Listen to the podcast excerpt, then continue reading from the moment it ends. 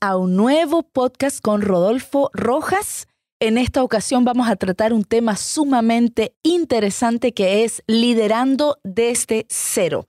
Y recordamos a toda la comunidad que tenemos por YouTube, por todas las plataformas digitales, que nos sigan por YouTube y recordamos que apenas lleguemos a los 10.000 suscriptores, vamos a repartir tres libros, que es la trilogía de liderazgo. ¿A quiénes vamos a repartir? A los que compartan todos los podcasts y a los que compartan también los podcasts en sus redes sociales. Y de ahí escogeremos tres personas que van a recibir el despertar de los valientes, levántate y resplandece y generación de conquista. Así que no se pierda esta oportunidad de recibir estos libros en sus manos pero también no se pierda la oportunidad de hacer preguntas, de compartir con nosotros. Vamos a estar felices de poder interactuar con ustedes. Así que con ustedes, Rodolfo Rojas, ¿cómo está usted en el día de hoy? Muy feliz una vez más de poder hacer estos podcasts que yo sé están empoderando a muchas personas y cuando me llegan testimonios de tantos líderes, pastores, y puedo ver cómo estas herramientas les están capacitando para la obra del ministerio, eso para mí es una, un enorme pago y una gran recompensa.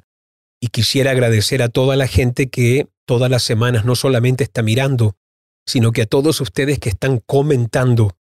Quiero decirle que leemos cada uno de sus comentarios y nos llena de profunda felicidad ver cómo este este podcast o estos materiales realmente están dimensionando a tantos ministros y líderes. Wow, sí, realmente ha sido una tremenda bendición eh, poder compartir con ustedes, poder recibir cada uno de sus comentarios.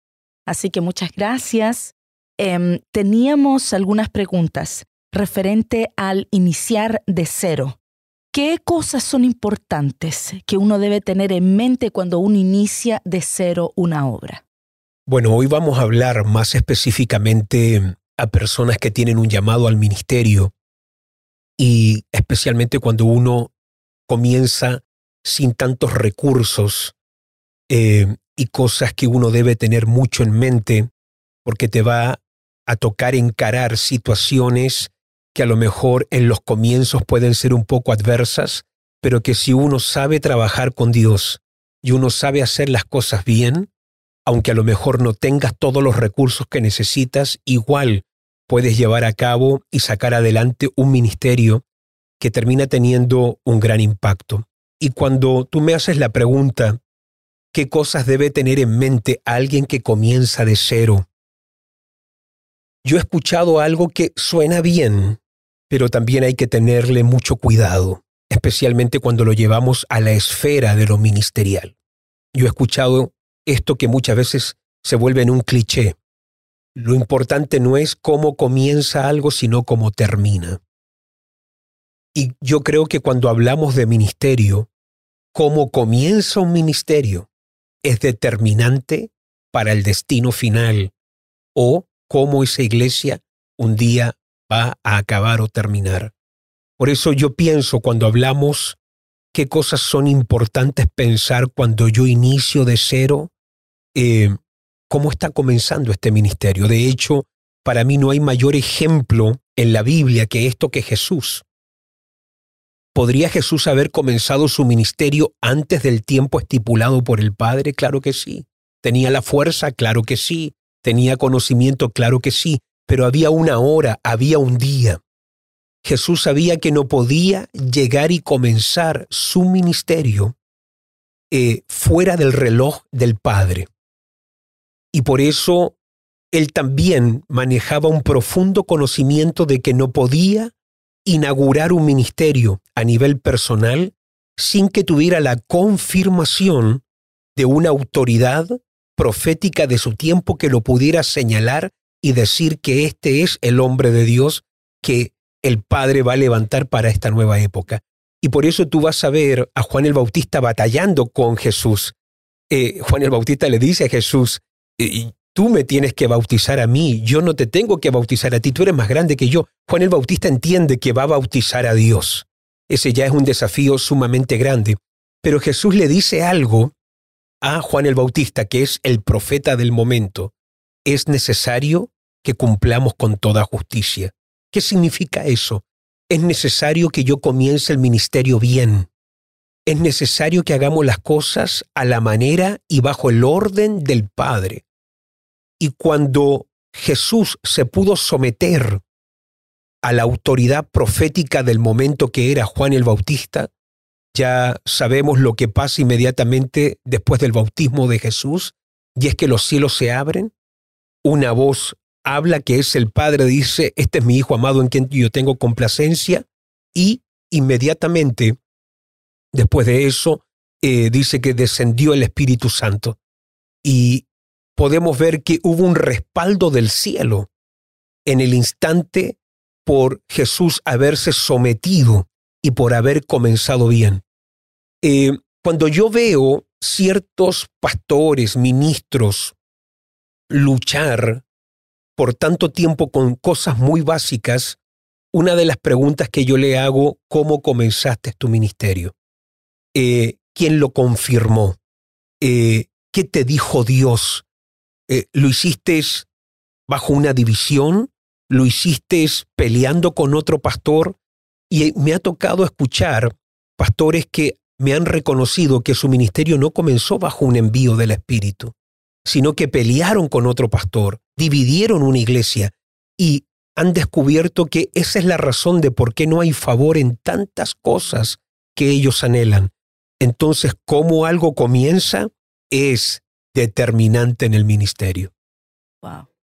Y tenemos eh, desafíos al inicio, mm. porque cuando uno comienza el ministerio, creo que los desafíos más grandes se encuentran al inicio. ¿Cómo fue en su caso? ¿Cómo se conquistó mm. los inicios? ¿Cómo fueron esos desafíos?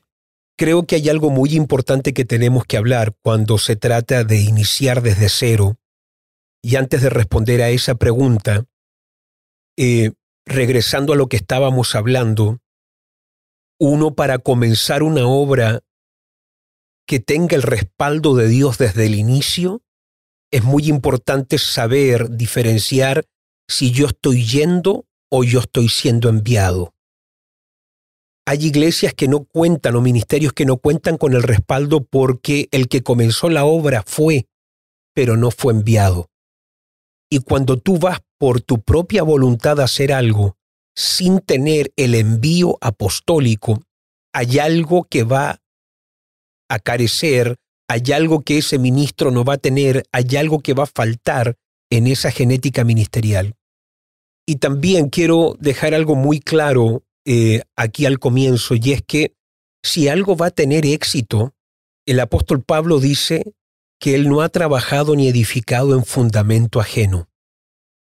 Eso es tan clave para una obra que comienza de cero, porque si nosotros vamos a tener éxito, es necesario que la gente con la que nosotros vamos a iniciar esta obra no sean de otras iglesias, no sean de otros ministerios, sino que cuando una obra va a iniciar, sea sana en su nacimiento y sea sana en su crecimiento. Y una obra es sana y saludable cuando la gente con la que comienza a trabajar es gente que se ha ganado, que se han traído de las tinieblas a la luz, se han convertido en esa casa, y cuando alguien puede crecer y puede multiplicarse de esa forma tan correcta, que no es tomando gente de otros ministerios, haciendo crecer la iglesia con personas que no corresponde, entonces eh, cuando podemos crecer con personas que Dios nos está enviando, ese crecimiento va a ser sostenible y esa casa Dios la va a respaldar. Ahora, cuando hablamos de los desafíos del comienzo, yo creo que hay cuatro cosas que uno siente que tiene mucha necesidad al comienzo. Y es gente, finanzas, locales y servidores. Por lo menos esto es con lo que yo tuve que batallar mucho al comienzo. Eh, gente, uno lo que más desea en el comienzo es ver algún tipo de crecimiento. Después tienes las batallas financieras, después tienes los desafíos de locales, que tienes que arrendar un local y el local obviamente uno tiene que estar mirando su budget, tiene que estar mirando la economía para ver si uno puede arrendar ese tipo de local y después hay algo que obviamente va a tomar tiempo tener porque estás comenzando una obra de cero y son justamente los servidores. Entonces yo recuerdo cuando comenzamos la iglesia, nunca se me va a olvidar que hubieron dos barreras que a mí me costaron mucho romper a nivel de crecimiento. Y fue la barrera de 10 y después fue la barrera de los 30. Pero quiero ir antes de eso, porque cuando hablamos de desafíos que tuvimos que conquistar, eh, Estocolmo, Suecia, no ha sido un país muy fácil. Ha sido un país donde en lo espiritual estamos en una sociedad muy socialista, muy atea, muy humanista, Realmente aquí no vemos eh, iglesias eh, grandes, eh, hay como un ataque contra todo lo que tiene que ver Cristo, la Biblia no es bien aceptada, todo lo que tiene que ver con iglesia se ve como algo sectario, de hecho se ataca mucho a los ministerios, especialmente todo lo que tiene que ver con lo apostólico. Y yo recuerdo que cuando comenzamos la obra y Dios me llama eh, a comenzar esta obra, yo comienzo a predicar inmediatamente por las casas, por las calles. Eh, yo no acepté gente de otras iglesias, sino que yo me fui a predicar casa por casa. Yo pensé que iba a ganar gente en una semana, yo sabía que iba a ser difícil, pero esa semana se convirtió en un mes, ese mes se convirtió en tres meses, predicando todos los días. Aquí está mi esposa presente y te lo puede decir como yo salía de lunes a viernes después del trabajo, casa por casa, casa por casa, predicando. Eh, a veces dos horas, tres horas, los días sábados me dedicaba cinco horas al evangelismo. Pasó un año y todavía no podía ganar una persona. Y recuerdo cuando a los dos años, después de dos años, pudimos ganar a la primera persona. Y nunca se me olvida que fue alguien que estaba eh, una persona que estaba hospitalizada, se había querido quitar la vida, la tenían bajo drogas muy fuertes. Le llegó un mensaje a mi mamá de que esta persona necesitaba ayuda y oración. Nosotros partimos para allá. Recuerdo que eh, comenzamos a, a ir a visitar a esta persona, recibe a Cristo. En una de estas visitas recibe la llenura y el bautismo del Espíritu Santo. Esta persona iba a ser expulsada, le iban a tomar los hijos, no tenía finanzas y nos pidió que oráramos por un milagro de residencia. Recuerdo que oramos y ayunamos por varias semanas. Dios responde milagrosamente y le da la residencia. Ahora le van a quitar a los hijos. Nosotros nos pusimos a orar y ayunar y Dios hace el milagro y no le quitan a los hijos, le dan residencia a toda la familia. Nosotros traíamos esta familia a comer, nos preocupábamos de, de su ropa de invierno, de sus alimentos, y nosotros en ese momento, después de dos años predicando y ahora tener una familia, yo estaba literalmente en avivamiento. Yo estaba disfrutando del crecimiento más explosivo que había tenido en dos años. Yo estaba viviendo la gloria de Dios por primera vez ahora. Yo había puesto durante todos los domingos 30 sillas, estaba sentada Leila, estaba sentada mi mamá, no había más gente, y ahora había una familia. No, yo me sentía literalmente un Billy Graham, para los que saben quién es, me sentía el pastor con la iglesia más grande del mundo, así que yo estaba en plena gloria. Así que en esos días yo recuerdo eh, que esta persona, después de dos meses, me llama, me dice, quiero hablar con usted. Yo le digo, claro, hablemos eh, después del culto. Me dice, no, podemos hablar antes del servicio me llamó la atención, yo le dije, claro, el servicio lo teníamos a las 4 de la tarde, así que ella me dijo, yo voy a llegar a las 2 de la tarde. Así que llegó, me dijo, primeramente, yo quiero agradecerle por todo. Gracias por haber orado, gracias por haber ayunado, gracias por haber creído en los milagros que necesitábamos, gracias por la comida, gracias por toda la ropa, toda la ayuda que me han brindado estos meses. Y esta persona me dice, pero yo le he estado pidiendo algo al Señor y es que me conduzca a una verdadera iglesia, a una iglesia donde haya gente, a una iglesia donde haya música, donde haya alabanza, adoración.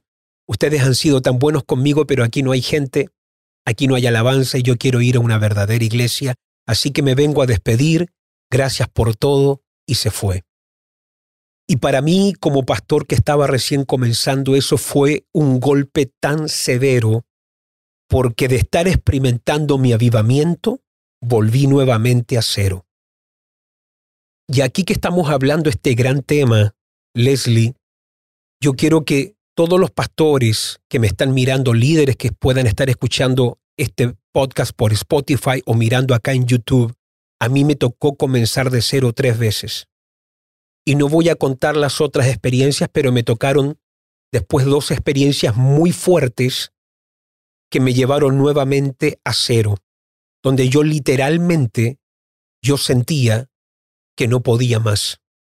Porque cuando tú tienes un crecimiento, tú lo quieres sostener para de ese crecimiento irte a una mayor multiplicación.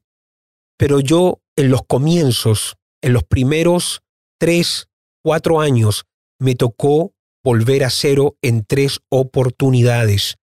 Pero porque no manejaba cierta sabiduría, no sabía hacer bien las cosas. Y cuando tú me hablas de desafíos, el desafío más grande que yo tenía en esos momentos era yo tener la seguridad en mi corazón de que Dios me había enviado a hacer esto. Recuerdo que en esos días se anuncia de que viene a Suecia un ministro muy prominente, un hombre que, si yo doy el nombre de esta persona, muchos lo conocerán, un apóstol, un profeta, iba a venir a un ministerio sueco que está, me parece, si no me equivoco, puede que sea al sur de Estocolmo, eh, afuera de Estocolmo, así que yo partí para allá. Eh, y él iba a tener una administración solo para pastores. Era una conferencia que iba a durar tres días y el último día iba a haber una conferencia para pastores. Así que yo fui todos los días. Yo no tenía dinero en ese momento porque estábamos recién comenzando para hospedarme en un hotel. Era justamente verano. Así que yo dormí en un saco de dormir detrás de la iglesia. Yo me llevé un saco de dormir. En esa conferencia me encontré con compañeros de escuela bíblica y nunca se me olvida cuando ellos me preguntaban en qué hotel me estaba hospedando yo. Y yo no tenía dinero para hospedarme en un hotel. Recuerdo que Leila, que está acá, ella me hizo cajas de comida para esos días. Yo no tenía dinero para ir al restaurante. Yo no tenía dinero para ir al McDonald's. Yo tenía un dinero justo que era para el tren que me iba a llevar a esa ciudad y para el tren de regreso. No tenía dinero ni para el bus que me llevara de la estación del tren a la iglesia. Así que era una caminata de unos 40 minutos de la estación a la iglesia. Así que, pero no tenía ese dinero, tenía el dinero exacto, no tenía dinero para, ofrendar, no tenía dinero para comer. Creo que lo que más me dolió durante esa conferencia es no haber tenido dinero para comprarme un libro. Y yo quería comprarme libros. Yo amo tomar un libro, mirar libros. Y recuerdo tocar los libros y decir, quiero comprarme este libro y sostener los libros y mirarlos pero estábamos muy mal financieramente. Yo en ese instante lavaba platos en las tardes, noches. Así que Leila me hizo cajas, me hizo como tres cajas con sándwich, eh, tenía atún, recuerdo algunas cosas, y durante la conferencia había como un bosque cercano a la iglesia y yo dormía en un saco de dormir ahí. Así que son los comienzos. Eh, no me siento mal por eso, no me siento triste por eso. Para mí hoy es mi gran testimonio de saber que Dios puede hacer algo contigo, no importando de cómo sean muchas veces tus inicios, pero que si sabes hacer las cosas, Dios finalmente te va a respaldar un día. Así que llegan en esos momentos, eh, bueno, soy parte de todas las administraciones, llega el día final y este profeta dice, yo voy a dar y voy a orar por todos los pastores que están acá pero yo tengo una palabra para todos los pastores, así que yo quiero que todos los pastores que necesitan una palabra profética vengan rápidamente aquí al frente. Es en ese momento donde yo salto y recuerdo que mi desesperación y hambre por la palabra era tan grande que yo fui corriendo por las sillas. Nunca se me olvida que un ujier me quedó mirando y me decía que no, que no podía saltar, pero es que es que la gente corrió y si yo no iba por la silla yo no iba a llegar. Ahora, eh, yo le había dicho a Dios antes de esa conferencia que si Él no me hablaba, si Él no me decía algo, yo iba a dejar el ministerio. Así que yo fui a esta conferencia amenazando a Dios. Si tú no me das una palabra, yo no sigo más. Así que más vale que me digas algo en esta conferencia, porque si no, yo no sigo adelante con el ministerio. Así que cuando yo llego adelante, este apóstol, profeta, comienza a dar palabras, pastor por pastor, Dios va a hacer cosas grandes, Dios te va a llevar a otras naciones, Dios te va a dar una iglesia, Dios te va a dar un tremendo ministerio, Dios te va a soltar la multiplicación. Y yo veía que se venía acercando a mí. Él iba pastor por pastor. Y nunca se me olvida cuando Él llega a mí y me queda mirando y Él va a orar. Pero Él dice no. Y no me, no me impone manos como a los otros, no ora por mí como a los otros y no me da ninguna palabra como a los otros. Y salta, pasa por alto. Y en ese momento es cuando yo dije, Dios no quiere nada conmigo. Y yo nunca se me olvida que me fui llorando todo el camino porque me tocaba caminar de la iglesia, era ya noche. Me fui llorando de, de esa conferencia hasta la estación del tren durante 40 minutos porque yo fui esperando una palabra. Cuando yo llego a casa, Leila me pregunta cómo te fue en la conferencia. Le dije, me fue mal. Y yo le dije, vamos a cerrar la iglesia. Vamos a cerrar esto, yo no sigo más adelante. Y recuerdo que yo le dije así que vamos a llamar gente para decirle que no va a haber más iglesia. Y recuerdo que teníamos, vivíamos en Flemesberg, teníamos un teléfono blanco grande con una antena larguísima.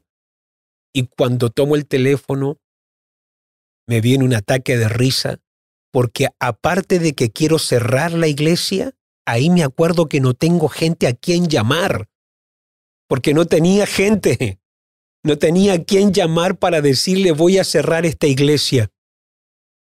Y es ahí donde tuve que entender que uno a Dios no lo puede amenazar y que en esos comienzos yo quería que Dios trabajara en mi iglesia o en la iglesia que estábamos comenzando, pero Dios tenía otra agenda, Dios quería trabajar en mí. Y por eso Dios trata de forma muy especial y muy profunda con los pioneros, porque los que iniciamos de cero somos pioneros, y el pionero tiene que ser quebrantado en muchas áreas, tiene que ser tratado en muchas áreas. Así que recuerdo que fue ahí donde yo tuve que entender por una luz del Espíritu que aunque yo quería crecimiento, multiplicación y que Dios hiciera algo en la iglesia, Dios se dio cuenta que el trabajo más grande que había que hacer en ese momento no era tanto en el, en el ministerio, sino que era en mi carácter, en mi mentalidad y en las motivaciones e intenciones de mi corazón. Y fue en esa soledad, fue en ese silencio y en ese anonimato donde Dios comenzó a tratar conmigo a limpiarme de intenciones tan equivocadas, a quebrantar argumentos que iban a ser un obstáculo para el ministerio y comenzar también a generar en mí el espíritu correcto y la unción sana que iba a ser la que nos iba a dar como iglesia ese avance, ese crecimiento y ese éxito que después obviamente iba a venir más adelante. Eso no sabía. Uno nunca deja de, de conocer qué, fuerte. Em, pienso en el quebrantamiento que usted pasó en esa etapa. ¿Todos pasarán por ese quebrantamiento, cree usted? Dependiendo tu corazón, dependiendo tus motivaciones, pienso que todos tenemos nuestro propio mundo interno y yo creo que todos diríamos que queremos hacer las cosas para Dios, solamente Dios sabe si realmente es para Él lo que queremos hacer. Creo que todos diríamos, no, yo no quiero levantar un imperio para mí, no, yo no quiero mi reino, no, yo no quiero mi nombre.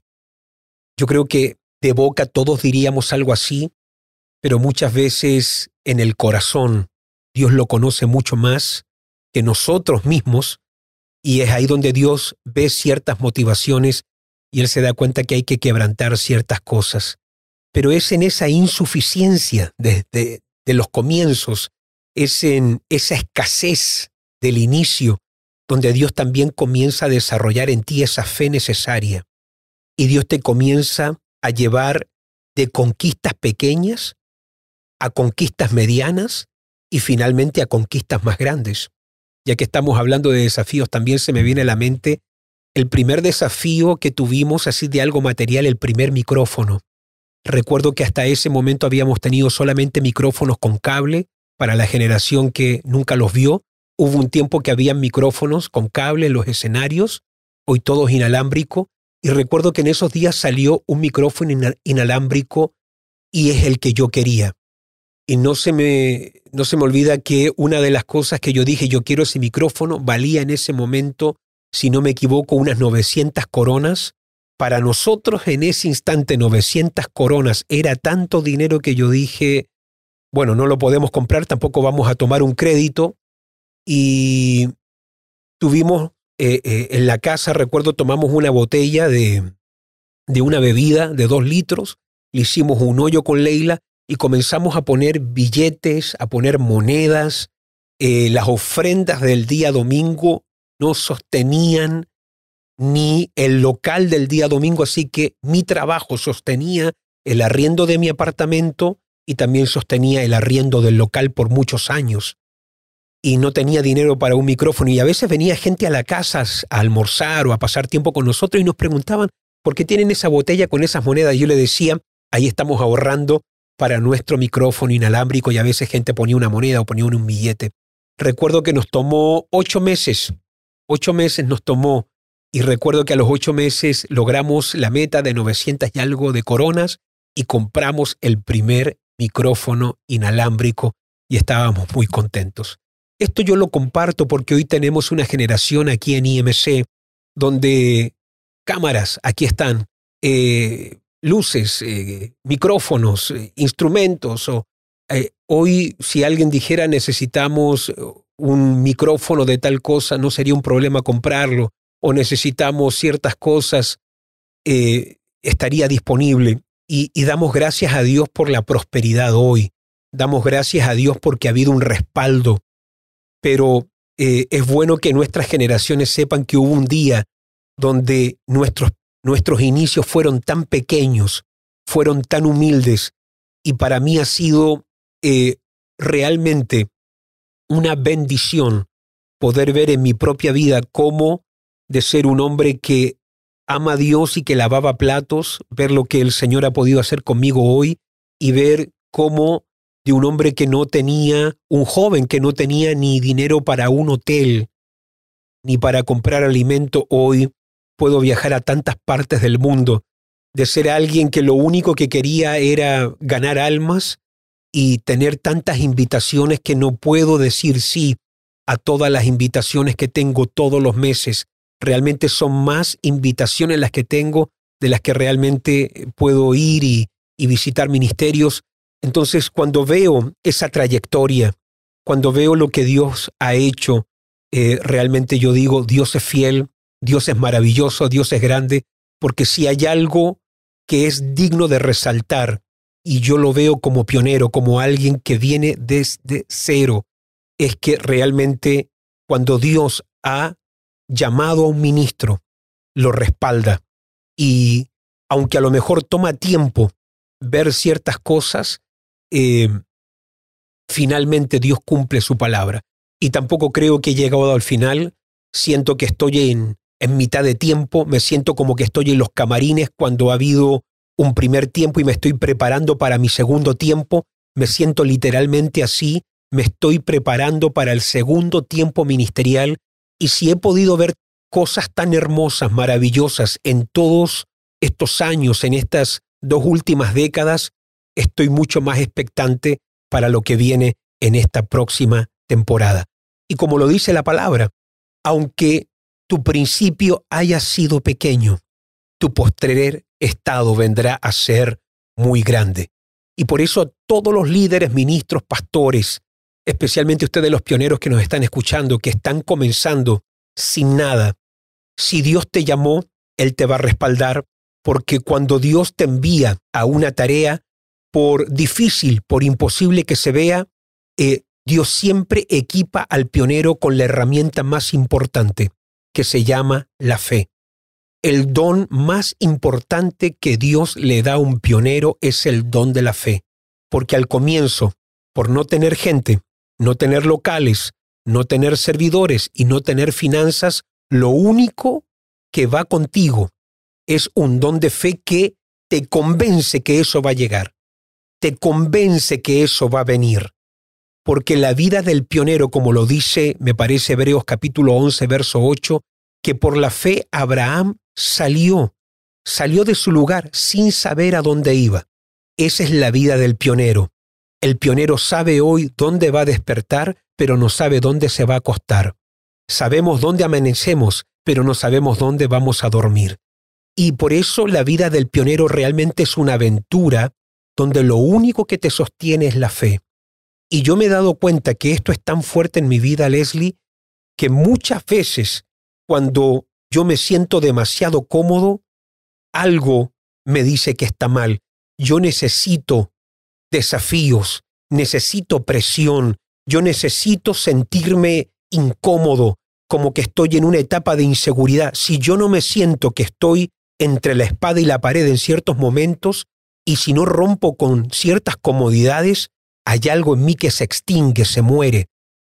Nunca estoy más vivo como cuando estoy frente a un desafío que no sé cómo lo voy a pagar, cuando estoy frente a un desafío o a un problema que no sé cómo lo voy a resolver, y ese es el espíritu pionero.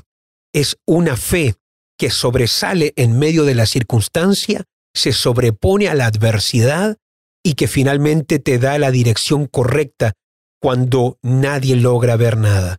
Así que, bueno, a toda la gente que nos mira, ese es el espíritu que hay que tener, especialmente cuando comienzas de cero, el espíritu pionero. Wow, qué tremendo. Yo entré dos años después, creo que fueron unos dos años. Yo llegué el 2001 y ahí ya estaba ya un poco más constituida la iglesia, eh, muy pequeña por cierto, pero estaba todavía en sus inicios, pero ya estaba más avanzada del tiempo cuando usted comenzó. Eh, pero ha sido una trayectoria que admiro mucho y honro mucho la trayectoria que usted ha tenido como pionero. Mm. Creo que también el día de hoy podemos ver un fruto de, eh, de esos años de pioneros también. Y mm. creo que un pionero que haya tenido un fruto como el que usted ha tenido también va a saber responder a esta pregunta de, de qué cualidades debe poseer un pionero, un líder pionero eh, ¿qué cualidades principales debe poseer, piensa sí, usted? Creo que tiene que haber, aparte de una, un carácter resistente, se necesita un carácter resiliente. Resistencia tiene que ver con lo que puedo soportar, resiliencia tiene que ver cómo aprovecharme de una adversidad. Y los líderes pioneros tienen que ser resilientes, tienen que aprender a leer que las oportunidades divinas se esconden en adversidades humanas temporales. Y eso solamente lo leen los líderes, y especialmente los líderes que han desarrollado este tipo de carácter. Ahora, el pionero, recién te dije que tiene que tener un don de fe. Sin la fe, en los inicios, no vas a poder ni sobrevivir, ni mucho menos triunfar. Pero también quiero atribuir algo. El matrimonio. Para mí Leila ha sido clave desde el inicio. Para mí Leila ha sido alguien que ha dado mucha dirección a mi vida a nivel personal y me ha ayudado con muchos detalles en los comienzos. Em, la seguridad de Leila cuando enfrentamos tantos desafíos económicos, eh, desafíos de cosas que no habían y que necesitábamos, ver la seguridad de mi esposa, que en ningún momento ella me dijo, pero esta no es la vida que yo quería. Nosotros por muchos años tuvimos muebles de segunda mano. Por muchos años nos tocó vivir en escasez. Nosotros no salimos de vacaciones, Leslie, por siete años. Y no solamente porque no había dinero. Nuestro enfoque fue totalmente y solamente la obra de Dios. Y yo creo que a mi esposa que a ella amaba, le gustaba el viajar, yo le había prometido que íbamos a viajar. No pude proveer con eso. Leila nunca se enojó conmigo. Leila nunca se quejó en casa. Recuerdo cuando Leila y yo nos encontrábamos con una pareja de jóvenes, eh, amigos, eh, cristianos obviamente, y nos contaban, fuimos a España, fuimos a Grecia, nos compramos este auto, ahora nos compramos esta casa. Y yo no podía decir nada de eso, no teníamos auto, no teníamos casa, no viajábamos, porque habíamos decidido que esta iba a ser nuestra vida. Y aquí quiero tocar un punto muy clave. Porque cuando tú eres pionero llamado por Dios, nosotros nunca nos quejamos con Dios en esa época y tampoco nunca nos sentimos en menos. Con Leila sabíamos, ella y yo, que esta era la vida que habíamos escogido, esto era lo que queríamos y que esto era el éxito para nosotros. Nuestro éxito no iba a ser una casa nueva, no iba a ser un auto del año, no iba a ser mucho dinero en el banco. Nuestro éxito iba a ser hacer la obra de Dios. Y por eso hasta el día de hoy, cuando yo te hablo de mis inicios, yo no lloro. Yo no te digo, mira, pobrecito de mí, yo no tuve, fue tan difícil, el ministerio es tan difícil, el ministerio es tan complicado, no se metan aquí, no hagan esto, esto. Tú nunca me vas a hablar, nunca me vas a ver hablando en ese espíritu. Yo lo cuento como un testimonio que es parte de mis medallas. Esos momentos de necesidad son mis galardones. Esos momentos de presión, esos momentos de adversidades, de escasez, son medallas en mi pecho. Te lo hablo, pero con gozo, porque me formaron. Y si yo pudiera decir qué es importante en el inicio, tener un matrimonio donde los dos están de acuerdo que esto es lo que elegimos, esto es lo que queremos, porque si uno se va a meter a hacer la obra de Dios y especialmente un trabajo pionero que comienza de cero, y va a haber una mujer o va a haber un hombre, esta no es la vida que yo quería, eh, esto no es lo que yo anhelaba, esto no es lo que yo soñaba, mira, por yo seguirte a ti, tú dices que Dios te habló, pero mira cómo vivimos, mira cómo viven los otros, mira lo que tienen otros, mira lo que tengo yo. Finalmente, eso se va a volver en una tortura ministerial. Entonces, para mí, eh, matrimonio, un matrimonio fuerte, más que fuerte, un matrimonio que esté de acuerdo con esto, estamos de acuerdo con lo que vamos a hacer. Y la palabra de Dios dice que uno pone a huir a mil, pero dos van a poner en fuga a diez mil. Y yo creo que el equipo más importante que Dios va a forjar en tu comienzo y en esa etapa pionera, tu equipo más importante se llama tu familia o tu matrimonio, si es que no tienes hijos. Y esa herencia que les dejas a tus hijos es muy clave. Por eso yo siempre le enseño a todos nuestros pastores. Hemos tenido pastores que han comenzado desde cero. Eh, de hecho, nadie ha comenzado desde cero porque nosotros hemos provisto de consejos, hemos ayudado con finanzas, hemos ayudado con sillas, con cosas logísticas, cosas materiales. Así que realmente todos los pastores que nosotros tenemos hoy, nadie ha comenzado literalmente desde cero, aunque algunos tienen inicios muy humildes, pero hay algo que le enseñamos a todos los matrimonios y es que nunca generen resentimiento en sus hijos por las situaciones que tienen que batallar en el comienzo. Porque uno cuando no tiene lo que anhela o no posee lo que sueña, especialmente en los inicios, uno puede comenzar a generar un resentimiento, una amargura en los hijos. No, no hay dinero, no, no podemos ir a vacacionar porque eh, no tenemos y vamos generando en nuestros hijos de que este Dios al que servimos, este Dios a quien le hemos entregado nuestra vida, no tiene poder para darnos alimento y tampoco tiene poder para llevarnos de vacaciones y comenzamos a generar este, este resentimiento o esta sensación profundamente insana en nuestros hijos donde ellos en el futuro no quieren nada con el ministerio. Y siempre Leila le enseña algo a los pastores, lo que nosotros hacíamos con nuestros hijos. Eh, a veces nosotros no teníamos dinero para comprar helado o para comprarle algo a nuestros hijos. Y ellos nos decían, papá, queremos esto, mamá, queremos esto. Y Leila siempre usaba este lenguaje. No es el tiempo. No hoy. No es el momento. Nunca le hemos dicho a nuestros hijos, no hay dinero, no tenemos dinero, mira, aquí estamos sin dinero. No, no es el momento, otro día, no es el tiempo para otra oportunidad. Eh, quizás la próxima semana lo vas a poder eh, recibir o tener. Eh, y eso es muy importante que uno como pastor y especialmente como padre en los comienzos uno lo pueda impartir especialmente que se nos levanten hijos de nuestros hogares, que ellos al vernos a nosotros conducir el ministerio, ellos les dejemos una herencia que se vuelva, se vuelva en una coherencia. La coherencia es continuar la herencia, coherencia, co de continuar y herencia. Necesitamos generaciones coherentes que puedan continuar nuestras herencias y no solamente eh, continuarlas, sino que mejorarlas y llevarlas mucho más allá. Poderoso lo que usted acaba de compartir.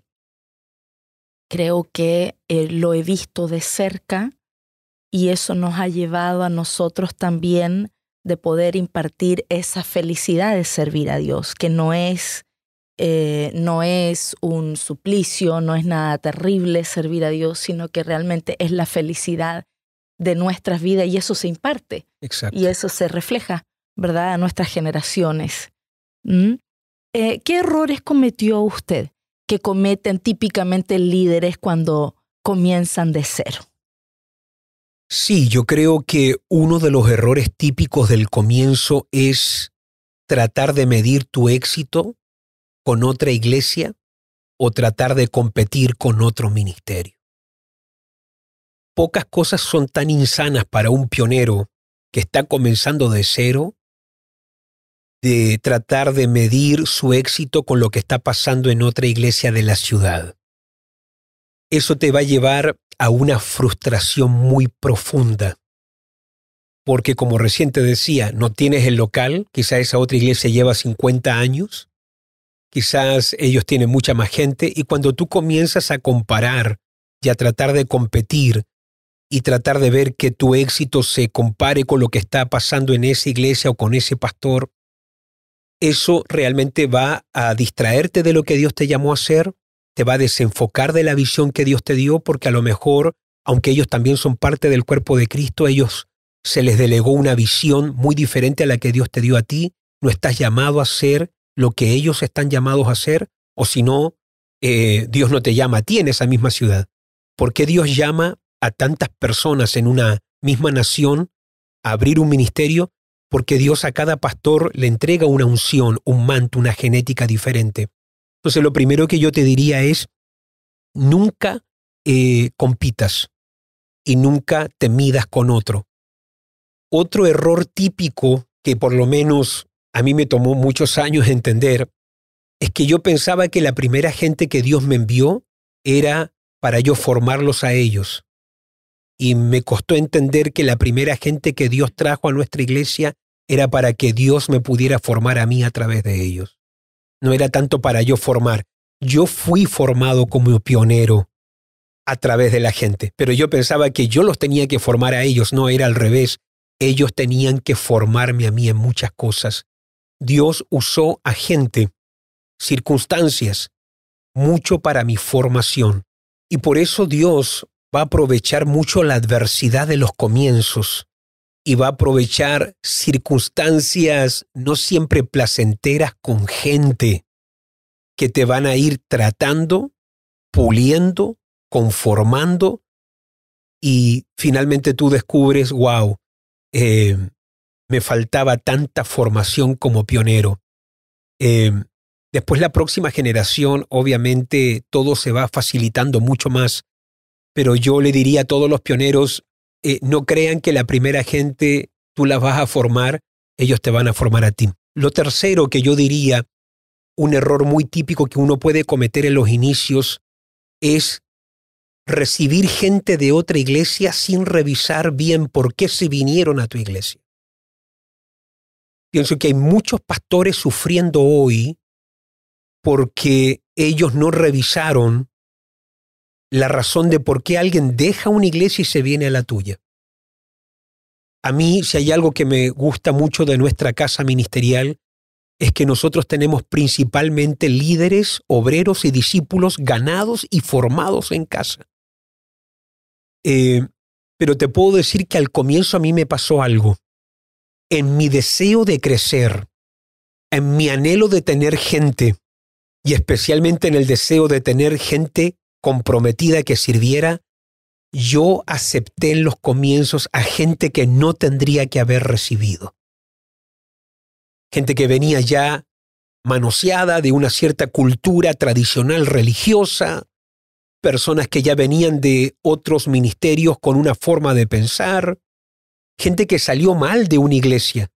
Y yo por no haber revisado lo mal que habían salido de una iglesia y ahora llegaron a este ministerio, eh, lo que hicieron en la iglesia anterior lo hicieron acá.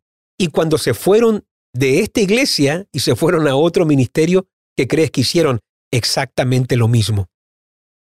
Por eso yo pienso que un pastor que está comenzando de cero y te llega alguien que fue un líder en otra iglesia, fue un obrero en otro ministerio, tú te debes sentar y preguntar, a ver, ¿por qué te saliste de allá?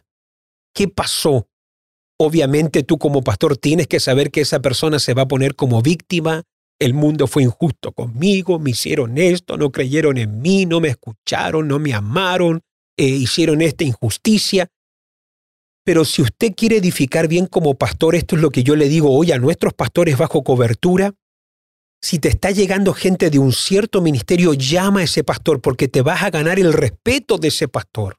Vas a realmente a recibir desde ese otro ministerio, te van a comenzar a ver diferente porque nadie llama a otra iglesia o muy rara vez un pastor llama a otro para decirle, mira, me llegó esta persona dice que se fue de tu iglesia. ¿Por qué se salió? Quiero saber qué pasó. Si yo pudiera aprender algo de mis inicios, yo no recibiría en los inicios gente que salió mal de otra iglesia. Y por eso hoy yo lo practico acá. A mí me ha llegado gente de otras iglesias, de otras naciones que han sido pastores, con cartas de recomendación diciéndome, he liderado, sé predicar, y vengo a su iglesia para ser un líder, yo no los pongo aquí en ninguna posición. De hecho, yo les digo que si Dios les habló de que esta iglesia va a ser su casa, ellos tienen que comenzar desde el comienzo. Ellos tienen que ir a un encuentro, ellos tienen que ser discipulados, ellos tienen que ir a una célula, ellos necesitan ser formados porque aunque ellos hayan predicado en Latinoamérica, hayan sido pastores en Estados Unidos o en otra parte de Europa, eh, no solamente es importante que tú hayas sido líder, aquí manejamos nuestra propia genética, visión, cultura, mentalidad de reino. Y no quiero tener a alguien acá que porque predicó en otra parte piense que aquí predicamos, hablamos, hacemos las cosas como se hacen en otros lugares. Hay muchas cosas que hacemos muy diferentes, no porque seamos diferentes, sino porque Dios nos dio como casa ministerial algo único como también a cada persona y a cada ministerio que nos está escuchando, Dios le ha dado algo único. Entonces, yo hoy no acepto gente de otra iglesia. Y si hay algo que hemos tratado de hacer a través de los años, cuando viene un obrero y nos dice, me está llegando gente de otra iglesia o de otro ministerio, es tratar de hacerlos volver a su iglesia. Que si salieron mal, se reconcilien, arreglen cosas con la gente de ese ministerio. Yo me senté en estos días, eh, o hace poco, con alguien que fue líder en Latinoamérica, fue un pastor. Dejó todo en Latinoamérica para venirse a servir acá. Y él me dijo que Dios le habló. Casi toda la gente viene con ese término, Dios me habló. Pero cuando yo le, le mostré a él el proceso, cuando le mostré todas las etapas por las que él tenía que cruzar para llegar a ser ese líder, y obviamente dejándole muy claro, yo no te doy ninguna garantía de que vas a liderar, mucho menos no te doy ninguna garantía de que tú vas a enseñar o predicar algún día acá, pero cuando le mostré el proceso, me llama la atención cómo inmediatamente ese Dios me habló de que tenía que venirme acá, ahora cambia. No estoy seguro de que tengo que servir acá. No siento del Señor que tengo que estar en este ministerio. Alguien que vino tan seguro diciéndote, Dios me habló, ahora te dice que no siente del Señor. Si hay algo que yo creo es que Dios, si te dice algo, no cambia el otro día.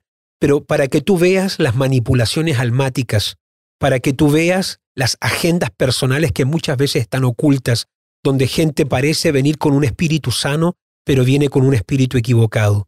Yo me hubiera reservado y ahorrado de tantos problemas y dolores si yo hubiera hecho ese chequeo y esa revisión en el comienzo. Así que ese es uno de los consejos que puedo dar. Sé que hay mucho más, pero el tiempo obviamente ya se nos ha ido. Muchas gracias por todos los consejos.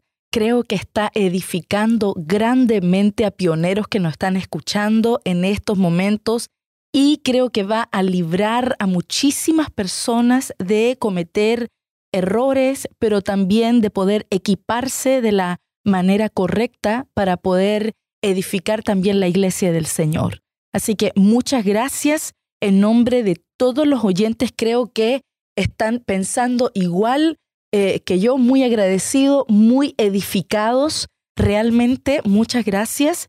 Eh, creo que hay muchos eh, pioneros esperando sus consejos finales. Por favor, deme el broche de oro Deme ese consejo final para poder echar a andar esta gran obra y eh, deme ese consejo final. Bien, creo que lo que yo le diría a cualquier pionero que nos está viendo o que nos está escuchando es que muchas veces vas a sentir que llegaste a tu capítulo final, que aquí se acaba todo que no puedo un día más. Dios me dio una palabra y no se cumple. Me dio una promesa y se me aleja. Me dio una profecía y nunca se materializa. Y uno se siente, pareciera que todo está contra ti. Por eso, si hay algo que le diría a todos los pioneros y a toda la gente que algún día va a comenzar de cero, es que nunca te rindas, que por oscuro que se vea un momento, por difícil que se vea un capítulo ministerial de tu vida, el que va a escribir tu historia es Dios. Y si tú te has levantado hoy respirando, esa es la señal suficiente de que Dios no ha terminado contigo. Porque la palabra de Dios afirma que el Dios que comenzó en nosotros la buena obra, no la va a dejar por la mitad, sino que la va a perfeccionar hasta el día de Jesucristo.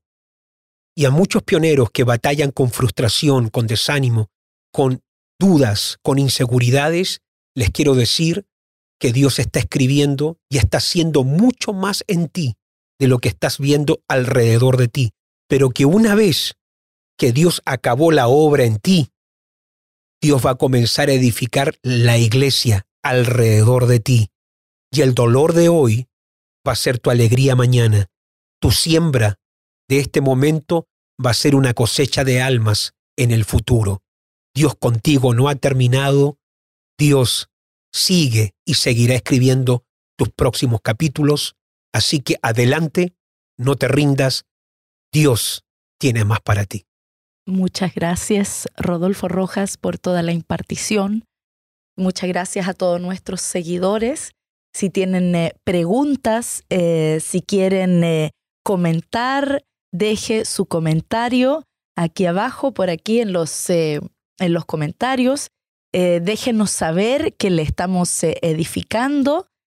si quiere hacernos preguntas, puede escribirnos a info.rodolforojas.org.